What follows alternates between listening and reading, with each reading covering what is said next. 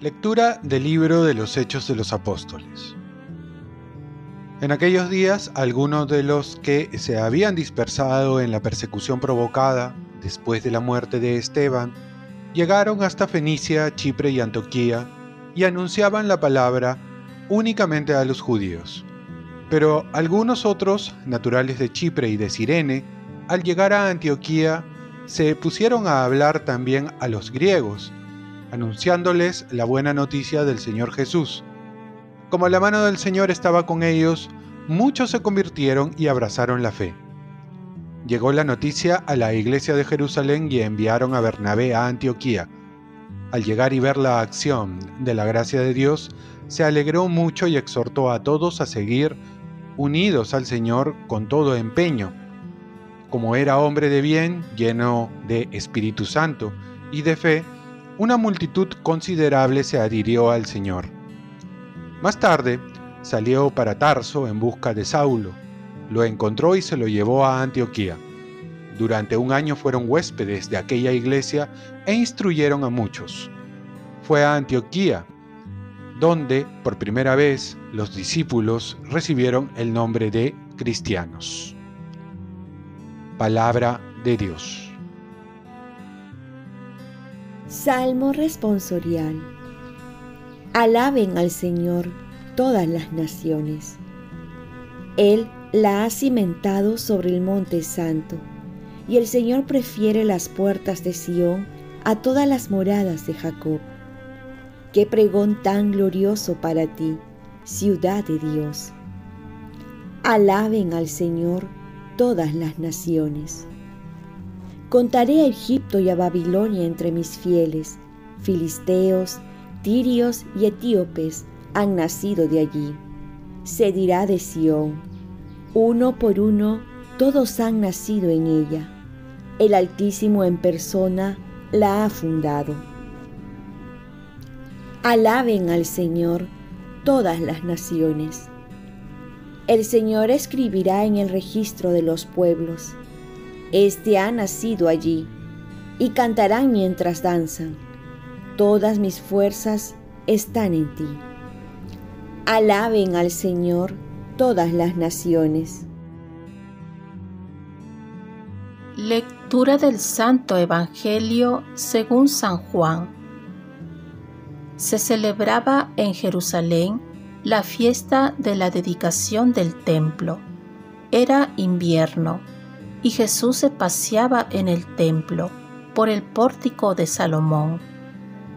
Los judíos rodeándolo le preguntaban, ¿Hasta cuándo nos vas a tener en suspenso? Si tú eres el Mesías, dilo francamente. Jesús les respondió, Ya se lo dije, pero ustedes no lo creen. Las obras que yo hago en nombre de mi Padre, esas dan testimonio de mí, pero ustedes no creen porque no son ovejas mías.